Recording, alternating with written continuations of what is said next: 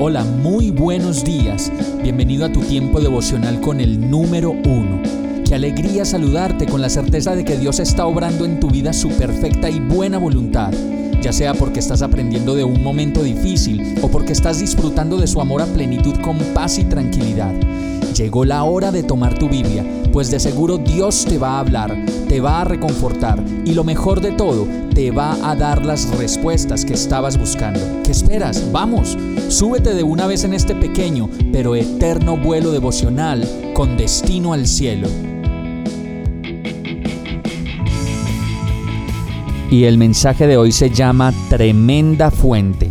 Joel 3:18 dice, en aquel día las montañas destilarán vino dulce, y de las colinas fluirá leche. Correrá el agua por los arroyos de Judá. De la casa del Señor brotará una fuente que irrigará el valle de las acacias.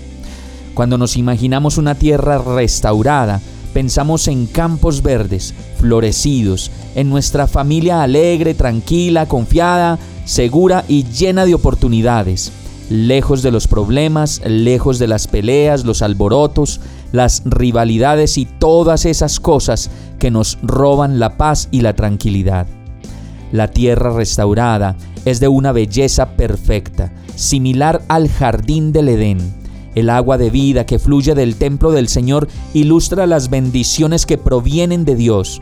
Los que confíen en Él serán fructíferos para siempre como lo dice Apocalipsis 22, 1, 2. Luego el ángel me mostró un río de agua de vida, claro como el cristal, que salía del trono de Dios y del Cordero.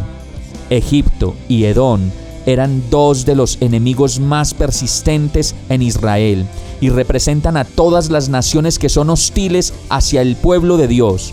La promesa de Dios de que serían destruidas también es una promesa de que todo mal que existe en el mundo será destruido y que llegará el día en que los que aman a Dios y viven bajo su autoridad y en obediencia a su palabra, cualquiera que haya invocado el nombre del Señor, recibirá la victoria y la paz que están garantizadas para quienes confíen en Dios.